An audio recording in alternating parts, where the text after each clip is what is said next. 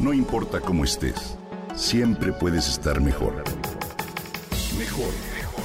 Con Reavivadas.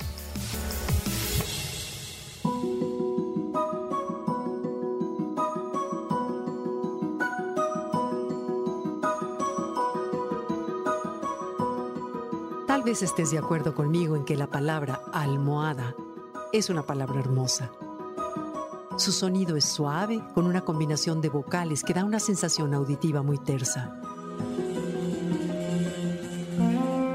Proviene del árabe, como muchas otras palabras, también bellas, que comienzan con la sílaba al, como albóndiga, álgebra, alberca, alfil, alcázar o algarabía, y en su ortografía tienen una H intermedia, también característica de algunos vocablos que descienden de esa lengua, como azar, zanahoria y alhaja.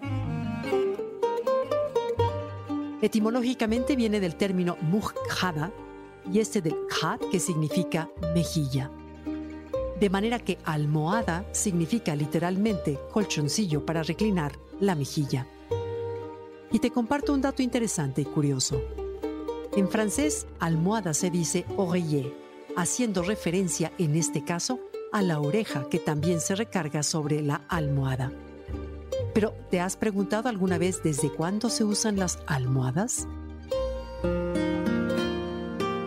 Se trata de un objeto de confort que ha sido empleado por los seres humanos desde tiempos inmemorables.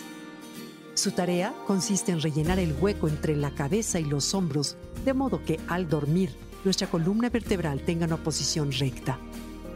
Con ello se garantiza un sueño reparador, se evitan dolores de cuello y espalda y se protege la postura de las vértebras cervicales. Desde épocas remotas existían utensilios que cumplían esa función, pero no siempre fueron iguales.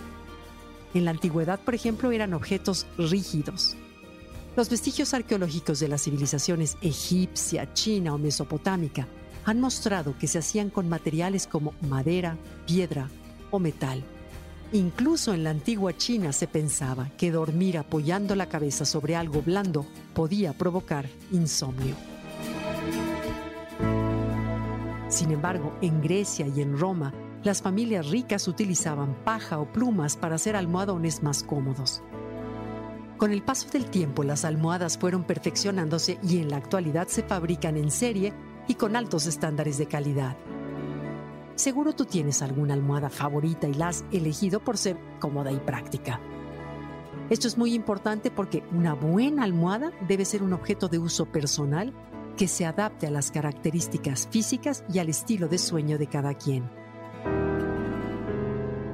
No todas las almohadas son buenas para todas las personas y por eso al seleccionar la tuya es necesario tener en cuenta algunos factores, por ejemplo, tu talla, el tamaño de tu cuello y de tus hombros, el tipo de colchón que utilizas, la temperatura de confort, es decir, si eres una persona friolenta o si por el contrario sudas mucho en las noches.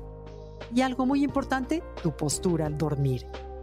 Quien duerme boca abajo necesita una almohada más baja que quien duerme boca arriba. Y las personas que duermen de lado deben elegir una aún más alta y considerar la distancia que hay de su cuello al final de sus hombros. Recuerda que lo importante es que tu cabeza, cuello y espalda se mantengan alineados. El tiempo de vida de una buena almohada es de entre 5 y 10 años, dependiendo del material. Cámbiala enseguida si notas dolores en el cuello o en la parte alta de la espalda. Decían los abuelos que la mejor manera de tomar decisiones importantes es consultarlas con la almohada. Te invito a que cuides a esa buena consejera. Elígela con esmero y cuídala, pero sobre todo, disfrútala.